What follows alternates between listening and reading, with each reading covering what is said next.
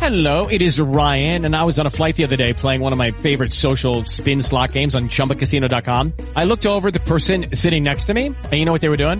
They were also playing Chumba Casino. Coincidence? I think not. Everybody's loving having fun with it. Chumba Casino is home to hundreds of casino-style games that you can play for free anytime, anywhere, even at 30,000 feet. So sign up now at ChumbaCasino.com to claim your free welcome bonus. That's ChumbaCasino.com and live the Chumba life. No purchase necessary. BGW. Void were prohibited by law. See terms and conditions. 18 plus. With the Lucky Land slots, you can get lucky just about anywhere. This is your captain speaking. Uh, we've got clear runway and the weather's fine, but we're just going to circle up here a while and uh, get lucky. No, no, nothing like that. It's just these cash prizes add up quick. So I suggest you sit back, keep your tray table upright, and start getting lucky. Play for free at LuckyLandSlots.com. Are you feeling lucky? No purchase necessary. Void where prohibited by law. 18 plus terms and conditions apply. See website for details. Equilibrio entre alma, mente y cuerpo. Bienvenidos a Sanamente, la cita con el bienestar. Dirige Santiago Rojas.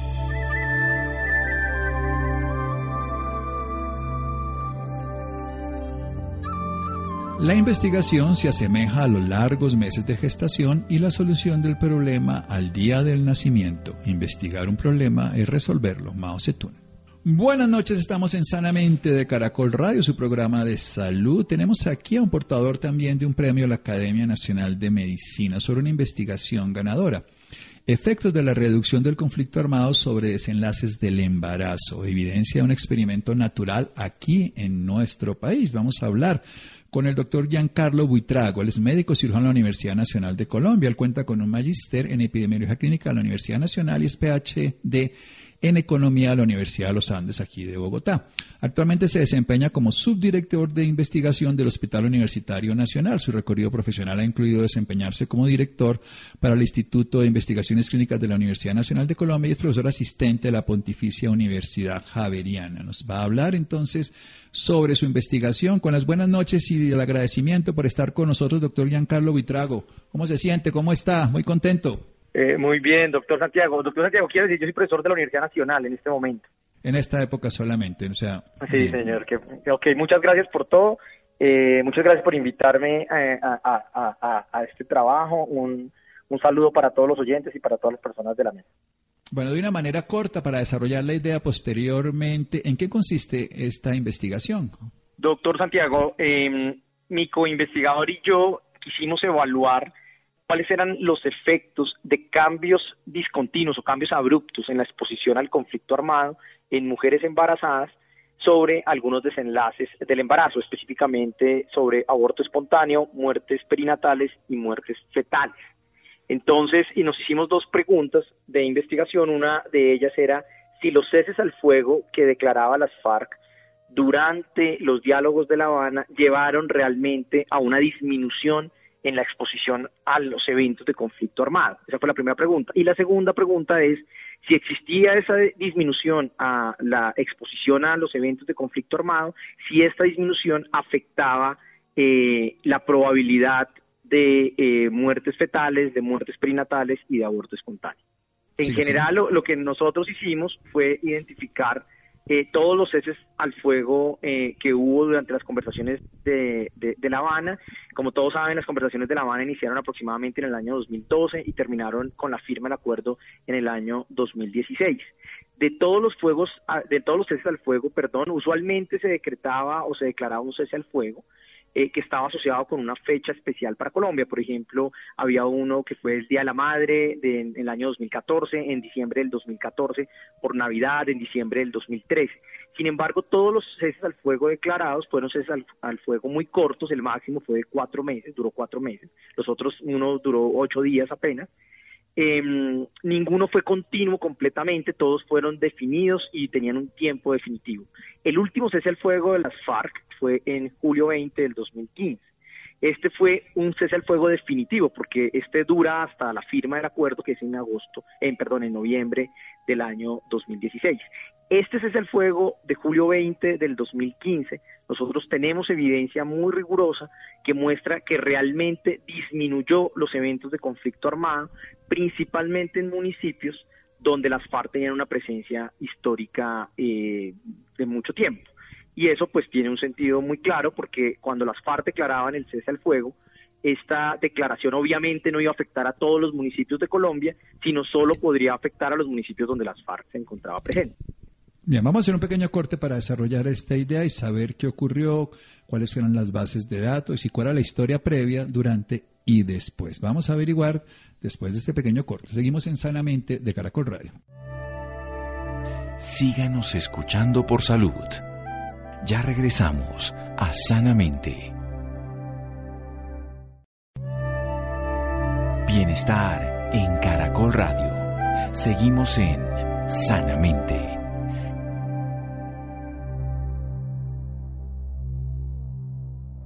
Seguimos en Sanamente de Caracol Radio, un co-investigador de los efectos de la reducción del conflicto armado sobre los desenlaces del embarazo, una evidencia de un experimento natural en Colombia, para saber si esos cambios abruptos en el conflicto armado, productos de las negociaciones que se hicieron durante la época del 2012 al 2016 en noviembre, en este caso, esos fuegos que básicamente se hicieron de acuerdo, como un acuerdo al cese al fuego con las FARC, y para medir específicamente si había cambios en los abortos, en las muertes perinatales y en las muertes fetales. Se hizo durante tiempos definidos porque hay ciertos municipios de Colombia que obviamente tenían una influencia directa del conflicto armado, se tenían que replegar las personas. Bueno, ahora nos va a contar un poco la historia natural de estos pueblos para poder entender y saber este desarrollo con él, uno de los dos ganadores del premio, el doctor Giancarlo Buitrago, que él es médico de la Universidad Nacional, profesor de la Universidad Nacional y con un magíster en epidemiología clínica de la misma universidad y un PH de economía en la Universidad de los Andes. Cuéntenos un poquito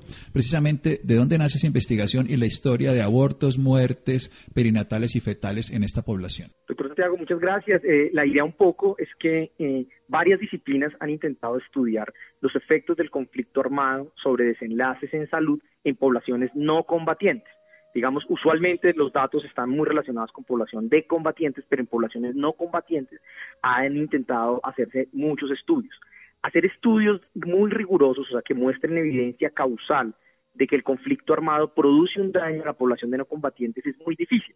Y es muy difícil usualmente porque los lugares o los, las regiones que son afligidas por conflictos armados crónicos tienen unas condiciones de base que hacen que también tengan unos malos desenlaces en salud. Entonces, relacionar directamente el conflicto armado con eh, desenlaces adversos en cualquier población de no combatientes no es, no es algo muy fácil. Esa es como un poco la, la, primera idea. Lo segundo es que eh, durante los diálogos de La Habana, eh, que fueron de entre el 2012 y el 2016, se sentaron representantes del gobierno colombiano, representantes de la guerrilla de las FARC en La Habana y estaban pues dialogando el acuerdo de paz. Eh, durante esos momentos, las FARC en varias ocasiones decretaron ceses al fuego. Estos ceses al fuego, eh, desde, desde, una, desde, la investigación, pueden producir o podrían producir un, experimento natural, se llama así eh, en estos casos.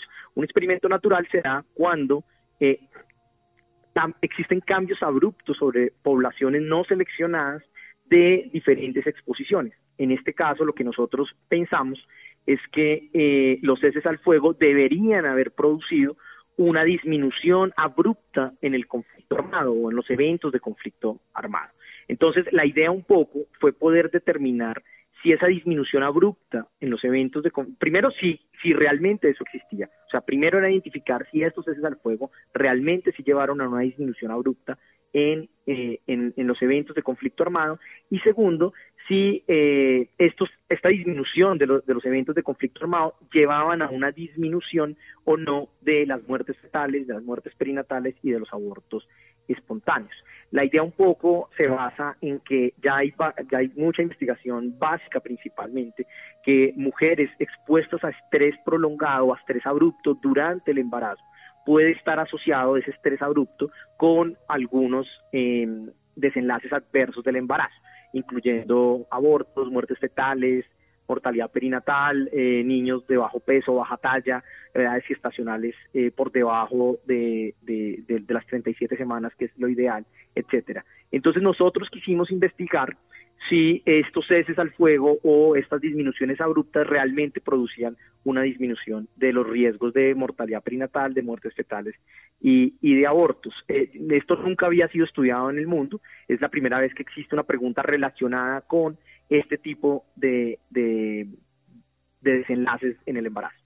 Bueno, muy interesante. Además, infortunadamente nos toca preguntarnos a nosotros. En otros países no se lo pueden preguntar porque no tienen un conflicto armado. Pero sí hay mucha evidencia, pues por otro lado, no solamente por conflicto armado, sino un, un agente estresor tan intenso como puede ser la posibilidad de muerte. ¿Qué mostró precisamente? Cuénteme un poco en lo que ustedes basaron su investigación frente al aborto, las muertes perinatales y las muertes fetales. Y eh, entonces, definamos esas tres, esas tres categorías para que la gente le quede claro lo que ustedes estaban buscando y la, las bases históricas de cómo un estresor agudo o crónico o complejo o intenso puede afectar el desarrollo de un embarazo normal en una población determinada.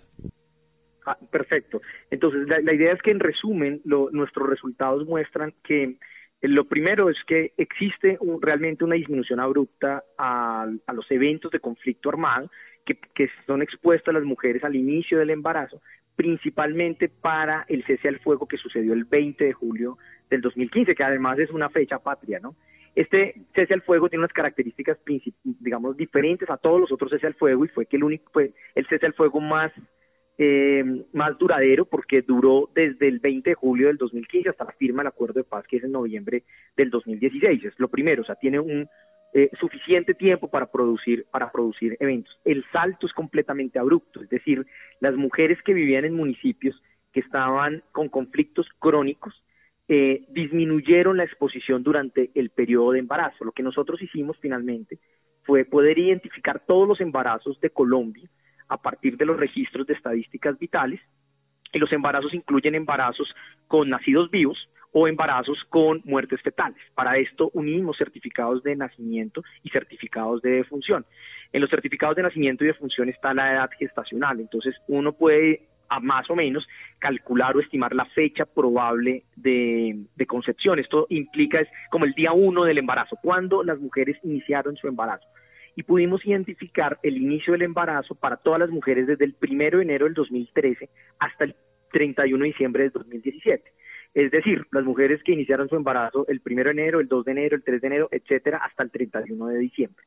Todas las mujeres fueron seguidas hasta la finalización del embarazo, independientemente que el embarazo hubiera terminado, por ejemplo, a los tres meses por un aborto o aún con un embarazo a término a término eh, a término que es más de 37 semanas y los frutos de embarazos con hijo vivos fueron seguidos hasta el día 7 y ahí va la, la segunda respuesta lo que intentamos mirar fue muertes del fruto del embarazo la OMS define eh, en inglés se llama como se llama miscarriage, que la, la, traducción no hay, no hay muchas traducciones, pero es más o menos aborto espontáneo, que significa que son muertes del fruto del embarazo antes de la semana 22 de gestación, entre, entre el momento del inicio del embarazo y la semana 22. Después de la semana 22 hasta el momento en adelante, cualquier muerte se llaman muertes fetales.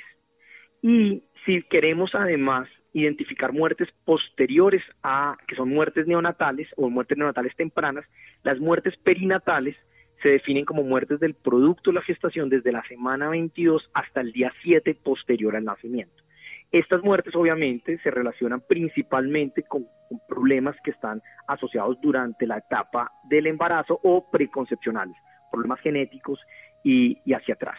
¿Qué encuentra la investigación? de nuevo, la investigación encuentra que el 20 de julio disminuyen las muertes, eh, perdón, disminuye el conflicto armado, disminuye la exposición a conflicto armado, principalmente en municipios donde las FARC tenía una presencia histórica fuerte. Em, esta disminución al conflicto armado, esta disminución abrupta, hizo que se disminuyeran eh, las muertes o la cantidad y el riesgo de muertes fetales y de muertes perinatales no se disminuyeron los abortos espontáneos. Entonces, para ponerle un ejemplo, municipios que nosotros eh, clasificamos como municipios del percentil 90 era donde las FARC tenían una mayor presencia en los últimos años, donde las FARC estaban mucho más presentes en los últimos 20 años.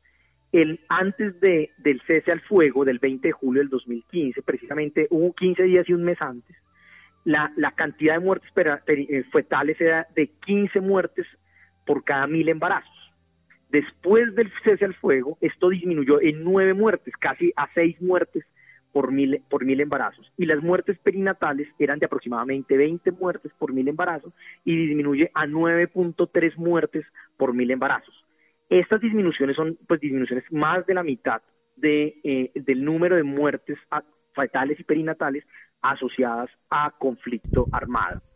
Bien, Estas- vamos, sí, vamos a desarrollar, está excelente además porque veo un, un- un impacto que ya es significativamente estadístico, aunque los abortos no cambiaron, cosa que yo creo que los abortos es mucho más difícil de poder constatar, ¿no? Además porque hay muchos abortos provocados y muchas otras cosas, pero creo que estos dos valores son, son bastante claros porque son más evidentes. Ahora vamos a hacer un pequeño corte para desarrollar un poco más la idea. En un momento aquí seguimos con el doctor Giancarlo Buitrago en Sanamente de Caracol Radio.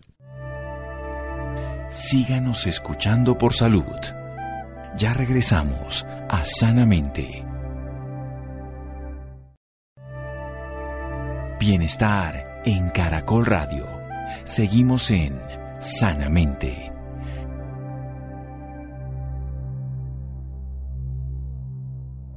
Seguimos en Sanamente de Caracol Radio con el doctor Giancarlo Buitrago. Él es médico cirujano en la Universidad Nacional de Colombia, cuenta con un magíster en epidemiología clínica en la Universidad Nacional y es PhD en economía en la Universidad de los Andes. Se desempeña como subdirector de investigación del Hospital Universitario Nacional y su recorrido profesional ha incluido desempeñarse como director para el Instituto de Investigaciones Clínicas de la Universidad Nacional de Colombia. Actualmente es docente de dicha universidad. Nos está haciendo un recuento de la investigación, básicamente de los efectos de la reducción del conflicto armado sobre desenlaces del embarazo, una evidencia, un experimento natural en Colombia. Se hicieron una pregunta, básicamente, si los cambios abruptos en el conflicto armado en las zonas específicas donde las FARC tenían presencia histórica modificaban el número de abortos, de muertes neonatales o de muertes perinatales. Hubo cese al fuego durante los cuatro años de todas las negociaciones en La Habana, con una definitiva que empezó ya desde el, 2000, desde el 20 de julio, precisamente del 2015, ahí en adelante, y en ese momento fue que se pudieron ver, dar cuenta de que definitivamente ese conflicto armado sí tuvo una incidencia específica, no en los abortos, pero sí en las muertes perinatales, disminuyendo de 20 por mil a 9.3 por mil, o sea, más de la mitad, y las fetales de 15 por mil aproximadamente a 6 por mil, algo que nos puede determinar específicamente que sí hay una evidencia eh, sustantiva de, la acción del cese al fuego en estos municipios. Hay que aclarar que fue hecho con base histórica de todos los datos registrados en los municipios donde las FARC tienen influencia, porque si no tenía influencia antes, pues los datos variables previos no nos servían porque no se modificaban con la acción de al fuego. Continúe, doctor. Sí, excelente, excelente esa, esa presentación. Nosotros teníamos la información de todos los municipios de Colombia, todos los 1.100 municipios, eh, y teníamos la información de los eventos de violencia o de conflicto armado asociados, que están categorizados más o menos en 11 diferentes eventos. Esta información la obtuvimos del Centro Nacional de Memoria Histórica. Ellos tienen un observatorio. El Centro Nacional de Memoria Histórica también nace eh, en relación con los acuerdos de La Habana, eh, con las negociaciones de La Habana, y el Centro Nacional de Memoria Histórica lo que ha hecho un trabajo gigantesco con más de 500 fuentes para identificar todos los eventos de conflicto en los últimos 50 años precisamente ellos pueden identificar la fecha con día, mes y año del evento de conflicto, el grupo armado que es que participa, que pueden ser uno o varios grupos armados, el tipo de evento de conflicto y el lugar, el municipio donde donde está. Estas bases antes eran públicas, ya no lo son públicas. Eh, nosotros eh, descargamos las bases en diciembre del 2018 y pudimos reproducir todas las, todos los eventos de violencia que eran identificados en este observatorio y así poder identificar en qué municipios las FARC tenían una mayor presencia de acuerdo al número de eventos que tenían en ese caso. Eh, y como usted menciona muy bien, eh, clasificamos los municipios en presencia de las FARC, unos con mucha presencia, unos con baja presencia. Unos municipios, hay municipios en Colombia que no han tenido presencia de conflicto armado, no lo tenían en los últimos 20 años, que no tenían eventos de conflicto, y otros municipios que tenían eventos de conflicto armado, pero no asociados con las FARC o con menos asociación con las FARC lo que vimos es que el 20 de julio disminuye la violencia abruptamente, o sea, estadísticamente significativo, en los eventos de alta presencia y de mediana presencia de las FARC. En los de baja presencia, en los de donde no había las, donde había, donde había conflicto, pero no relacionado con las FARC, no, no hay cambios abruptos en, el, en la disminución del conflicto en el momento del cese al fuego. Y en donde no había, pues, no, donde no había evidencia de, de, de, de eventos de conflicto, pues tampoco eh, cambia. Los efectos que encontramos sobre las muertes fetales y muertes perinatales son solo sobre los dos primeros tipos de municipio. Como usted bien lo menciona, es muy lógico pensar que cuando las FARC decretaban un cese al fuego, este cese al fuego solo iba a ser obedecido, pues, o solo iba a suceder en lugares donde las FARC se encontraba principalmente. Eh, uno de los hallazgos interesantes es que no encontramos eh, efectos sobre los abortos espontáneos. Sin embargo, pueden haber dos explicaciones ah, relacionadas con eso. Los abortos espontáneos son, son muertes del fruto del embarazo en etapas muy tempranas. Muchos de ellos no se registran de forma adecuada porque existen, son, muchos son eh, voluntarios, por ejemplo, autoinfligidos, muchos no van a centros medicalizados, no terminan en centros de atención en salud, entonces no son registrados directamente. Adicionalmente, causalmente, digamos, la, génesis de los abortos espontáneos es principalmente como en un 60% asociado a problemas preconcepcionales o a factores preconcepcionales, principalmente de efectos genéticos. Aquí nuestra hipótesis es que eh, la disminución abrupta de la exposición a conflicto genera una disminución abrupta en el estrés crónico que tienen las mujeres que viven en, o que viven en estas zonas de conflicto armado y que esa disminución en ese estrés crónico lleva a un beneficio en, eh, en la salud de la mujer y, del bebé, obviamente, principalmente a partir de la disminución de las muertes fetales y perinatales. Bien, hay una relación directa y esto es importante porque si se hubiera modificado o no hubiera un factor determinante, evidentemente Aquí, aquí no estamos diciendo causalidad, pero por lo menos si hay una correlación que es suficiente, porque pues evidentemente no tendría uno la certeza específica, pero ya hay una significación estadística y usted como epidemiólogo pues lo tiene mucho más claro. ¿Cuáles creen que son esos factores? Ya ahí sí tendríamos que especular, porque como no estamos hablando de causalidad sino de correlación, pero sí hay una evidencia por lo menos estadísticamente significativa.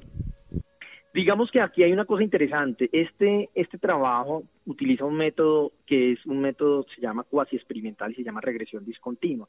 Eh, este método de regresión discontinua permite eh, tener efectos que se aproximan a, efectos de experimentos aleatorizados a pesar de que sean estudios observacionales. Lo interesante de este trabajo es que nosotros pudimos evaluar todos los supuestos que se requieren evaluar en una regresión discontinua para permitir definir que estos efectos son similares a los que se hubieran dado en un experimento aleatorizado. Eh, todos los supuestos son, se cumplen, se cumplen unas pruebas que llamamos pruebas de placebo, eh, que quiere decir, por ejemplo, que en los municipios donde no hubo variación del conflicto armado, tampoco hubo variación de las muertes fetales. Hay una relación dosis-respuesta muy clara porque en los municipios donde las FARC están presentes o con mayor presencia, el efecto sobre las muertes fetales y perinatales fue mayor que en los municipios donde las FARC tenían menor presencia, donde también existe un efecto, pero un menor, un menor efecto. Con relación a los mecanismos que podrían explicar estas, estas correlaciones, digamos que existen como dos principales teorías en, en exposición a, en el embarazo a conflicto armado. Una es eh, que está asociada con el acceso a servicios de salud. Obviamente cuando hay em, zonas de conflicto o conflicto crónico y violencia, el acceso a, salud o a los servicios de salud disminuye porque las personas no pueden movilizarse, porque disminuye la oferta de prestadores de servicios de salud, etcétera, etcétera. Porque hay atentados contra la misión médica. Bueno, hay muchas explicaciones para que el acceso, para que las mujeres puedan acceder a servicios de salud. Pero también existe la otra, em, el otro posible factor que está asociado con un estrés y ya a partir de muchos estudios eh, básicos, principalmente con modelos animales y también con alguna evidencia en humanos, se muestra que las mujeres en, etapas tempranas del embarazo, que tienen un estrés crónico, secretan algunas hormonas, entre ellas cortisol, que pueden generar unos eventos adversos al embarazo como tal, al fruto de, la gestación. Nosotros pudimos em, evaluar si eh, este, este, eh, si las muertes, perdón, si el cese al fuego llevó a una disminución, por ejemplo, al número de controles prenatales a los cuales las mujeres accedían y no encontramos evidencia, o sea, no, no, el canal de controles prenatales no lo pudimos evaluar. Obviamente nos, eh, la investigación no llegaba hasta determinar cuál era el mecanismo por el cual sucedía, sino solo a encontrar si había un efecto o no. Eh, digamos que eh, lo que encontramos es que sí existe un efecto sobre, sobre esto, y este trabajo en este momento está siendo evaluado una revista de alto impacto en salud. Vamos en la segunda ronda de revisiones y ojalá en algún momento, cuando si nos contestan que es aceptada, podamos ya difundir completo eh, eh, el trabajo. No, y obviamente es muy importante hacer este tipo de trabajos porque este es un trabajo que nos muestra la importancia incluso a ese nivel, no solamente de las muertes dirigidas específicamente por las balas, sino de la incapacidad de permitir que la vida se genere por las mismas balas. O sea, esto es ir al otro lado del conflicto y mostrarnos algo, lo que queremos decir es que obviamente no sabemos específicamente lo que pasa y eso es otro proceso, pero evidenciar que sí pasa y esto ya es suficiente como para darle un valor histórico y además para validar el, principio de la no guerra, o sea, de la no violencia, del conflicto armado y su cese. yo, lo valoro profundamente. Cuéntenos precisamente qué fue el premio que se ganó y lo felicito nuevamente, doctor. Muchas gracias, no, perfecto. Eh, eh, de nuevo, y para, para redondear y terminar, usted acaba de encontrar el punto importante. Lo que hace esta investigación es visible muertes que eran invisibles contar muertos del conflicto a partir de las balas es, digamos, fácil, triste pero fácil, pero contar otro tipo de muertes que ni siquiera habían nacido en este caso es mucho más difícil. O sea, que realmente cuántos muertos asociados ha dejado, por ejemplo, el conflicto armado en nuestro país, es una pregunta ya que nosotros encontramos que existen otros muertos adicionales a los que ya se han contabilizado. Este, este trabajo mereció el premio de la Academia Nacional eh, de Medicina, que está soportado eh, y apoyado por, por AVI. Eh, y el premio de la Academia Nacional de Medicina es un premio que se da anualmente a los dos mejores trabajos en investigación en salud. Eh, la Academia Nacional de Medicina es el órgano eh, de salud o el órgano de medicina más importante, el órgano académico más importante que existe en el país dentro de todas las sociedades científicas y lo que nos dieron fue el premio de este año del año 2020 que se entregó la semana pasada. Bueno, pues maravilloso. Y eso es, para mí es lo esencial. Es algo que uno puede suponer, uno puede decir, pero si no se mide, es una hipótesis bonita, anecdótica y sin sentido. Y el que no sepamos específicamente todos los parámetros que lo generaron y por supuesto todas las condiciones que están detrás, nos evidenciaron muertes que no sabíamos que existían. O sea, no solamente se están, en este caso podríamos decir, estamos perdiendo 10 por cada mil embarazos en un lado, en otro lado estamos perdiendo 9 y eso significa 19 por cada mil personas que podrían estar vivas que las estuvieron matando directamente por el conflicto armado. ¿Cómo lo hicieron? Pues eso serán muchas hipótesis, muchas teorías, pero tenemos una evidencia. Al fin y al cabo tenemos un dato y eso es loable y maravilloso que lo hayan podido sacar. Bueno, una última pregunta. Precisamente, ¿qué más pueden seguir con esta investigación? Porque ya estamos en época de no conflicto armado. ¿Y qué se, qué, se modificó con esos años antes a esta época? Aunque el conflicto sigue en alguna condición, no sigue en la misma intensidad. ¿Se, se van a continuar? ¿Qué, ¿Qué más se puede pensar de esto, doctor Giancarlo Buitrago? Muchas gracias. No, pues la idea es varias, varios puntos. Primero, seguir trabajando en los mecanismos, o sea, cómo, cuál es el, el, el medio por el cual o cuál es la, realmente el mecanismo por el cual esto sucede. Eh, de nuevo les contaba lo, de, lo del acceso a servicios de salud y lo de mecanismos biológicos. Eh, adicionalmente, y es muy importante ver qué sucedió realmente con sabemos que, la, que se firman el acuerdo de paz y lo que probablemente sucedió es que donde las FARC se fueron, eh, pudieron haber aumentado, se pudieron haber recrudecido la violencia en algunos sectores de, del país habría que identificar qué ha sucedido después del 2016 hasta ahora con buena información. Ahora no es tan fácil tener información de, violencia y conflicto armado, pero tenemos que seguir investigando. Y el otro punto importante es que este mismo mecanismo que puede afectar a las mujeres en embarazo puede afectar a otras poblaciones de no combatientes. Imagínese, por ejemplo, personas de la tercera edad que tengan enfermedades crónicas, eh, que pudieran tener un estrés crónico y abrupto, podrían haber cambios en el número de infartos, eh, todo eso es especulación, pero pueden haber otras poblaciones afectadas que tendrían que ser investigadas para saber si también son afectadas por estos cambios abruptos de, del conflicto armado. Entonces la idea es esa agenda de investigación. Siga, siga, siga, me encanta, me encanta que investiguen más porque precisamente ahí entendemos. Hoy sabemos, por ejemplo, por otras épocas similares, las olas que asocian a las pandemias. La primera ola específica de la infección, en esta sindemia, como se llama hoy también internacionalmente, pero también vienen los no atendidos agudos, los mal atendidos crónicos y todo el estrés y todo. Es que usted encontró un nicho específico donde vimos que se dobló el número de muertes presupuestadas. Eso es un dato súper importante. Esto es antes de nacer. ¿Cuántos que nacieron se murieron por no acceso al sistema de salud? ¿Cuántos se murieron por infartos, por no tratamientos de cáncer, por enfermedades que además se asociaron, hemorragias digestivas alguien en una casa, infecciones no tratadas? O sea, nos abrió una puerta para pensar la complejidad del gasto humano en vidas del conflicto armado que no solamente se da por las balas. Y por ahora la demostración es contundente y éxitos en las que siguen, doctor. ¿Dónde más podemos averiguar de sus trabajos? ¿Dónde podemos aprender más de todas esas investigaciones que ha hecho, doctor Giancarlo? Esto todo está, esto es asociado al Instituto de Investigaciones Clínicas de la Facultad de Medicina. Nosotros tenemos un gran trabajo en sistemas de salud y eh, políticas en salud principalmente. Eh, en la página del Instituto de Investigaciones Clínicas tenemos bastante información de todos los trabajos realizados. Genial, sigan, sigan como le digo, ustedes abrieron una puerta que podía tener una, una evidencia empírica, pero ya lo vieron con una evidencia estadística y seguir hablando de esto nos da más razones para no continuar la guerra.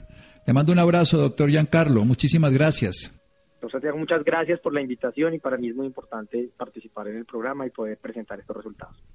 Claro, y que sigamos adelante y que la guerra no tiene sentido y no solamente mata con las balas, sino mata por todos lados y afecta toda nuestra calidad de vida. Seguimos en Sanamente de Caracol Radio. Síganos escuchando por salud. Ya regresamos a Sanamente. Bienestar en Caracol Radio. Seguimos en Sanamente.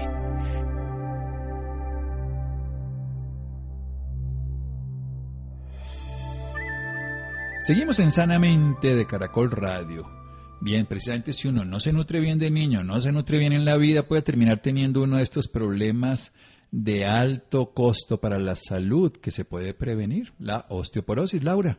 Hola, muy buenas noches Santiago para usted y para todas las personas que nos sintonizan a esta hora. Claro que sí, Santiago. Según estudio al sistema de salud, diagnosticar y tratar adecuadamente durante un año a un paciente con osteoporosis posmenopáusica le cuesta aproximadamente 622.588 pesos, algo que es realmente alarmante. Por esta razón, en la noche de hoy nos acompaña el doctor Miguel Ángel González. Él es médico ortopedista y traumatólogo geriatra. También es presidente de la Asociación Colombiana de Osteoporosis y Metabolismo Mineral. Doctor Miguel, muy buenas noches y bienvenido a Sanamente de Caracol Radio. Muy buenas noches y gracias por la invitación. Doctor, cuéntele a todos nuestros oyentes por qué este tema es tan alarmante en estos momentos para toda la comunidad. Pues son varias las razones. Por un lado está que la población tiene una expectativa de vida mayor. Actualmente la expectativa de vida para mujeres está cerca de los 77 años y para hombres cerca de los 76. Quiere decir que cada vez hay mayor número de personas que van a estar en riesgo de tener osteoporosis. A mayor edad, mayor riesgo. No quiere decir que todas las personas cuando eh, seamos mayores, que tengamos esta edad, vayamos a tener la osteoporosis. Pero sí hay un riesgo cada vez más aumentado y lo que conlleva este, este riesgo, que entre más gente haya con osteoporosis, mayor probabilidad que se presenten fracturas con traumas menores, como caerse de la propia altura o como levantar un objeto pesado, y las consecuencias que tienen esas fracturas.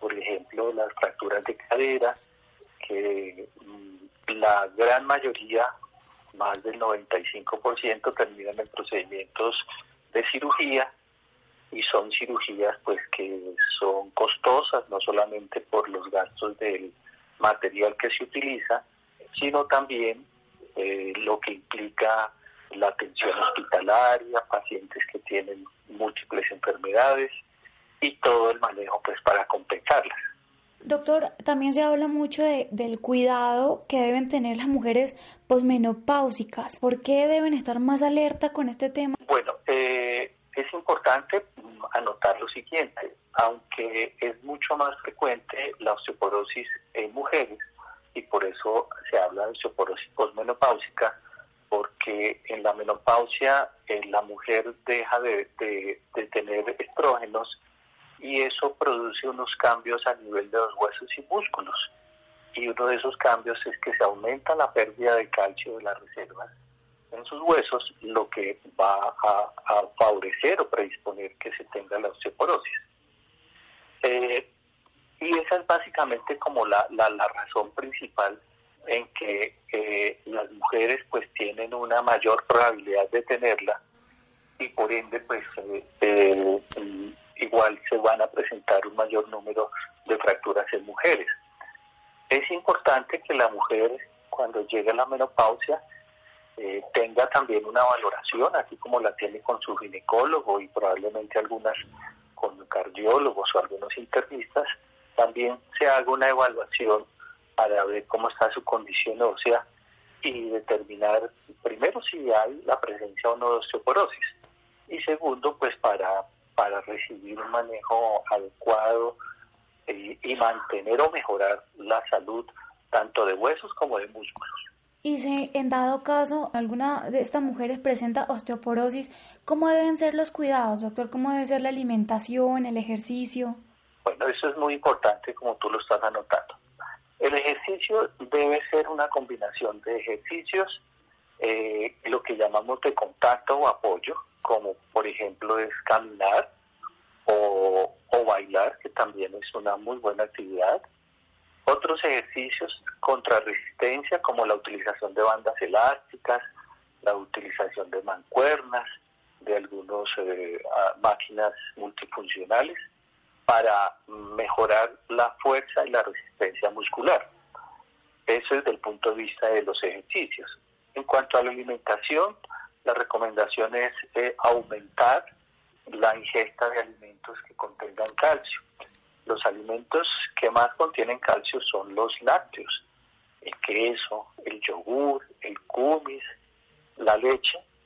Eh, si la toleran, es también una muy buena fuente. Pero además tenemos los pescados, los mariscos, los eh, frutos secos como las nueces, las almendras y están también los vegetales verdes. Esas son las fuentes. Y además otra cosa importante, que es recibir el sol. La exposición al sol, al sol es fundamental porque el sol activa la vitamina D y la vitamina D es muy importante para que funcione muy bien nuestros huesos y nuestros músculos. Y también las mujeres que pues no están presentando ahorita osteoporosis, ¿cómo se deben cuidar? Por ejemplo, las mujeres jóvenes desde temprana edad deben empezar también con estos cuidados. Sí, ese es un, un buen punto. Eh, hoy en día se habla que, que la osteoporosis puede ser una enfermedad de origen pediátrico y de manifestación geriátrica, porque definitivamente desde la infancia eh, debe uno mantener una buena salud osteomuscular. El ejercicio en los niños es fundamental, la alimentación adecuada, no solamente con los productos, los alimentos que mencionamos, que son ricos en calcio, sino también una buena ingesta de proteínas, de verduras, de frutas y, la, y recibir el sol. Entonces, esas son cosas que desde la infancia y adolescencia, y obviamente en la edad adulta joven, deben favorecerse y mantenerse para lograr unas buenas reservas de calcio que nos, eh, por lo menos, si no nos impiden completamente, pues favorezcan que tengamos una mejor salud y unas consecuencias mucho menores de lo que puede pasar si no seguimos esta recomendación. Súper importante. Doctor, bueno, y ya para finalizar, ¿dónde lo pueden encontrar las personas que deseen más información sobre el tema? Bueno, muchas gracias. Eh, mis redes sociales, tanto en Facebook como en Instagram, en LinkedIn, está figura como Doctor González Reyes, que son mis dos apellidos. También está mi consultorio en la unidad médica CECIMI en la ciudad de Bogotá. Perfecto, doctor. Muchísimas gracias por esta valiosa información y por acompañarnos esta noche en Sanamente de Caracol Radio. Muchísimas gracias a ustedes por la invitación con el mayor de los gustos. Bueno, querida Laura, muchas gracias. Muchas gracias a Freddy, Ricardo Bedoya, Jessy Rodríguez. Quédense con la voz en el camino con Ley Martín. Caracol piensa en ti. Buenas noches.